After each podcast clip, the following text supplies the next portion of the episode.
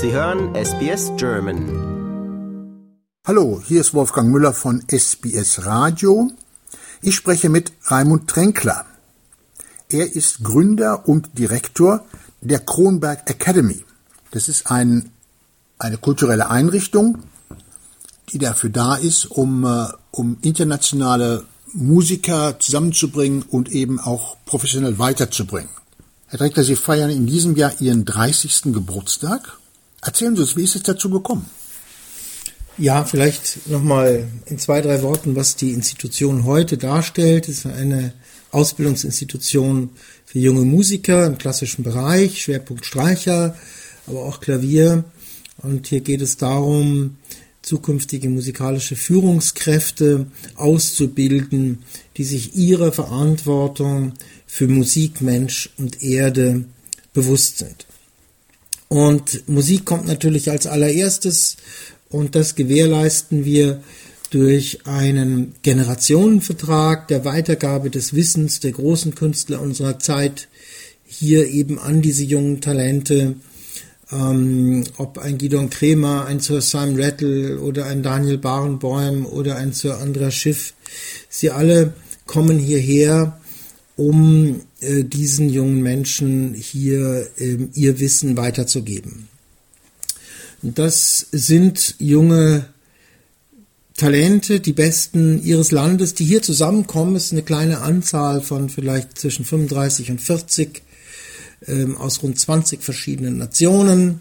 Aus Neuseeland hatten wir schon jemanden dabei, Jennifer Lewis, aber aus Australien noch keinen. Allerdings haben wir einen jungen Australier gerade ausgezeichnet im Grand Prix, Emanuel Feuermann in Berlin, den wir auch veranstalten mit dem dritten Preis, ein wunderbares Talent.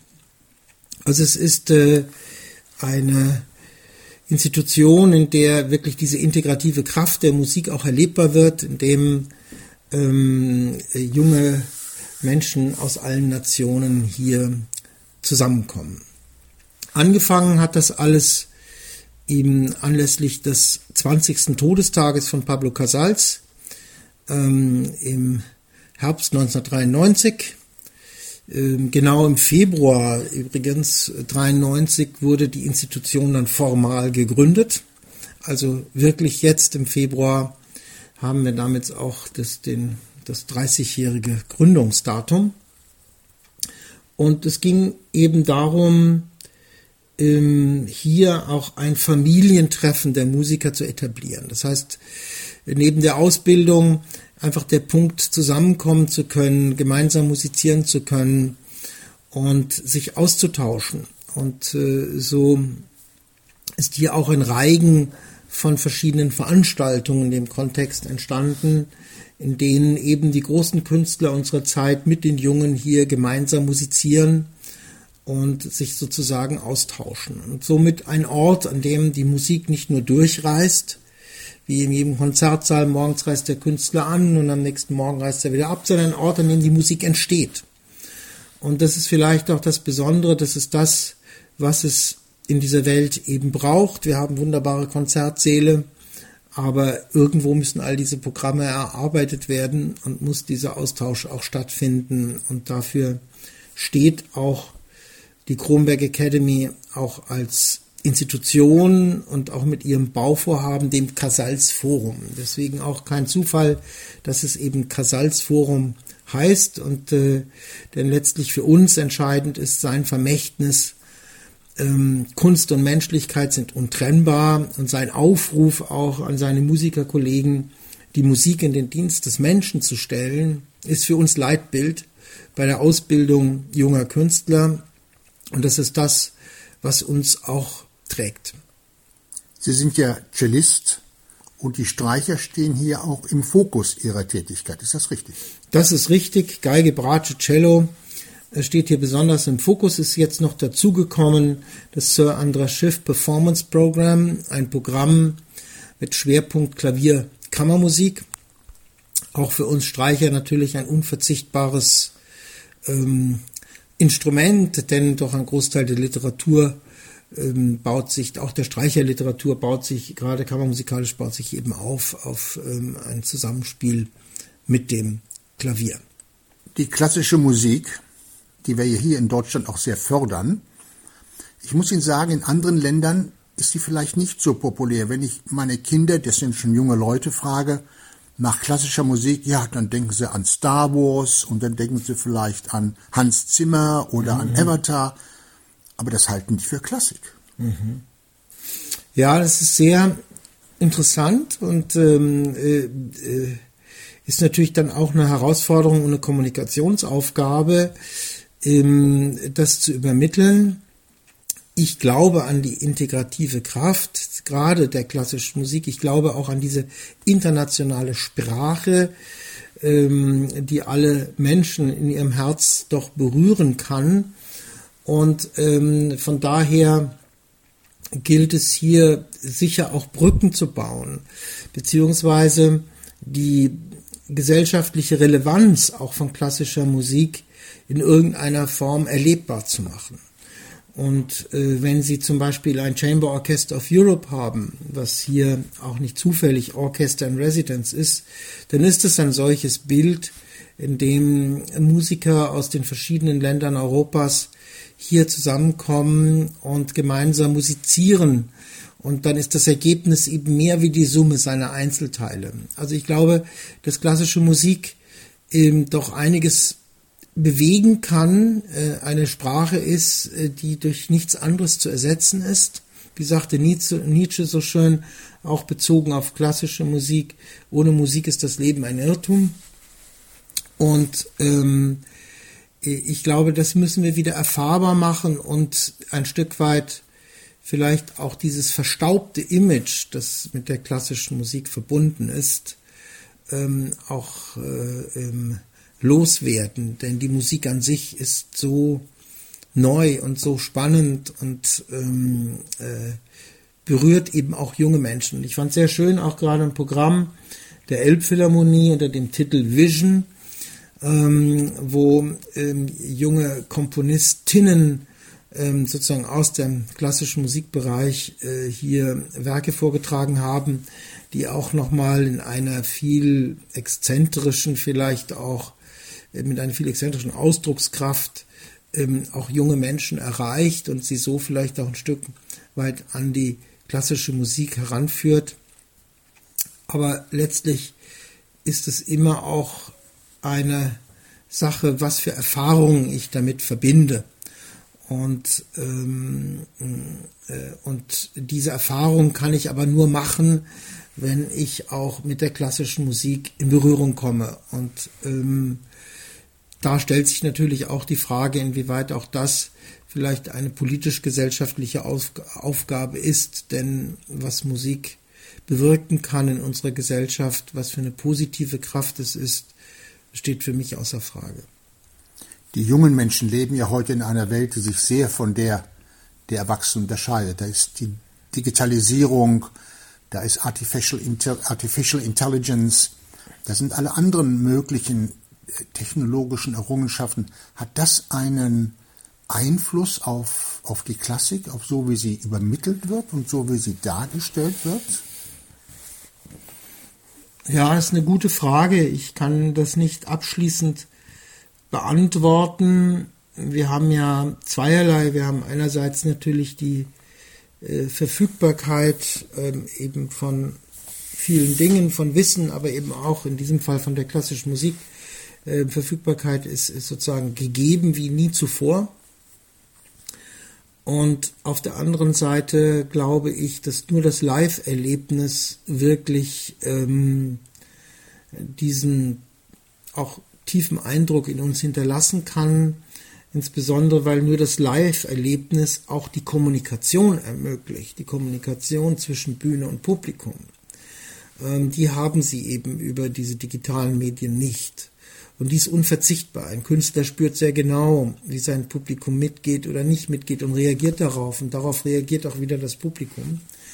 Und das schafft Momente, die ähm, einzigartig sind und die auch nicht austauschbar sind. Deswegen für mich würde es immer Ziel bleiben, ähm, die Menschen auch in den Konzertsaal zu bekommen. Und dasselbe gilt ein Stück weit auch für die Ausbildung an sich. Da bieten uns diese technischen Möglichkeiten, ähm, bieten uns äh, Unterstützung, ähm, aber sie können einen Unterricht, einen Live-Unterricht eins zu eins ähm, nie ersetzen. Sie sind ja nicht nur Musikmanager, Sie sind auch Bauherr und Sie sitzen hier in diesem wunderbaren Konzertbau, den Sie gerade hier bauen. Einer der besten, die ich gesehen habe. Wie ist es dazu gekommen? Naja, weil die Kronberg Academy nach 30 Jahren dann auch mal ein Zuhause braucht. Und wir bisher eben äh, ausschließlich in Mieträumlichkeiten ähm, äh, zu Hause waren und, ähm, und damit auch ein, ein wichtiger Grundstein gelegt wird, dieses wunderbare Projekt Kronberg Academy auch hin zu einer Institution zu etablieren. Und äh, Provisorien haben ihren Charme, aber auf Dauer werden sie schal und hier finden die Musiker die professionellen Arbeitsbedingungen, die äh, sie verdienen. Und ähm, hier finden Sie eben einen Raum, in dem diese angesprochene Kommunikation eben in intensivster Form auch erlebbar ist. Und äh, dafür ist natürlich die Akustik die wesentliche Voraussetzung und dass dieser Saal so euphorisch gerade auch bei den Musikern angenommen worden ist, worden ist, das ähm, freut uns, das ähm, ehrt uns und das ist für uns natürlich auch das Entscheidende, denn es ist das Zuhause der Musiker, der sie in Kommunikation treten mit dem Publikum. Und ähm, ja, Sir Andras Schiff wurde, glaube ich, in London mal gefragt. Es ist mir so übertragen worden, deswegen kann ich es nicht verbriefen. Ähm, er wäre doch hier gewesen, was denn das ähm, äh, was er denn dazu sage. Und dann ähm, wurde mir übermittelt, er hätte gesagt, das sei der beste Konzertsaal der Welt, Kammermusiksaal der Welt. Ähm, und äh, die Zustimmung auch der Mitglieder des Chamber Orchestra of Europes oder Gidon Kremers und viele andere zeigt uns, dass ähm, wir hier die richtige Planung aufgesetzt haben und vielleicht auch das Glück des Tüchtigen hatten, um ähm, das hier in dieser Form auch ästhetisch und baulich so zu vollenden, ähm, wie man es sich erträumt hat.